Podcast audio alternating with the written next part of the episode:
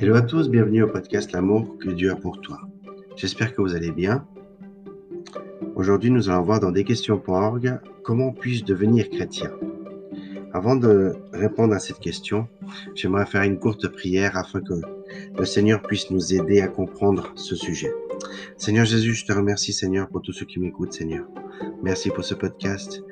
Euh, Seigneur, je te demande si ta volonté que tu puisses nous aider à comprendre euh, afin de comprendre cette question de comment on peut être, on peut devenir être euh, chrétien. Donc je te demande si ta volonté dans le nom de Jésus de pouvoir comprendre. Amen. Le premier pas à faire pour devenir chrétien est de comprendre ce que le terme chrétien signifie. L'origine du mot chrétien vient de la ville d'Antioche au début du premier siècle après Jésus-Christ voir Acte au chapitre 11 au verset 16. Il est possible qu'à l'origine le terme chrétien ait, été employé comme une insulte. Le mot signifie essentiellement petit Christ. Cependant, au cours des siècles, les croyants en Christ ont adopté le terme de chrétien et l'utilisent pour s'identifier comme les disciples de Jésus-Christ. Une définition simple d'un chrétien est une personne qui marche avec Jésus-Christ. Pourquoi devrais-je devenir chrétien? Jésus-Christ a déclaré qu'il est venu non pour être servi, mais pour servir et donner sa vie, comme la rançon de beaucoup. Marc au chapitre 10 et au verset 45. La question surgit alors pourquoi avions-nous besoin d'être rachetés? L'idée d'une rançon est un paiement qui doit être fait en échange de la libération d'une personne. L'idée d'une rançon est plus fréquemment utilisée dans des cas d'enlèvement, quand une personne est enlevée et tenue prisonnière jusqu'à ce qu'une rançon soit payée pour sa libération. Jésus a payé notre rançon pour nous libérer de l'esclavage. L'esclavage de quoi? L'esclavage du péché et de ses conséquences. La mort physique suivie par la séparation éternelle d'avec Dieu. Pourquoi Jésus a-t-il dit a-t-il dû payer cette rançon? Parce que nous sommes tous entachés par le péché. Romains chapitre 3 verset 23. Et sommes donc dignes de jugement de Dieu. Romains chapitre 6 et au verset 23. Comment Jésus a-t-il payé notre rançon? En mourant sur la croix pour payer la dette de nos péchés. 1 Corinthiens chapitre 15 verset 3 et 2 Corinthiens chapitre 5 verset 21. Comment la mort de Jésus peut-elle suffisamment payer pour tous nos péchés? Jésus était Dieu sous forme humaine. Dieu est venu sur la terre pour venir devenir l'un d'entre nous, afin qu'il puisse s'identifier avec nous et mourir pour nos péchés. Jean chapitre 1 verset 1 et au verset 14.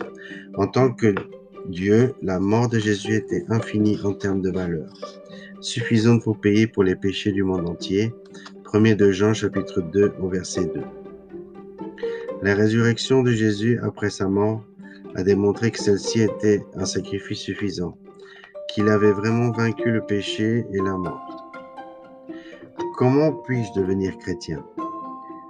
C'est la partie la plus intéressante. À cause de son amour pour nous, Dieu a rendu cela très simple de devenir chrétien. Tout ce que vous avez à faire est de recevoir Jésus comme votre sauveur, acceptant entièrement sa mort comme étant le seul et unique sacrifice suffisant pour vos péchés. Jean chapitre 3 verset 16. En mettant totalement votre confiance en lui, en lui seul comme votre sauveur. Jean chapitre 14 verset 6.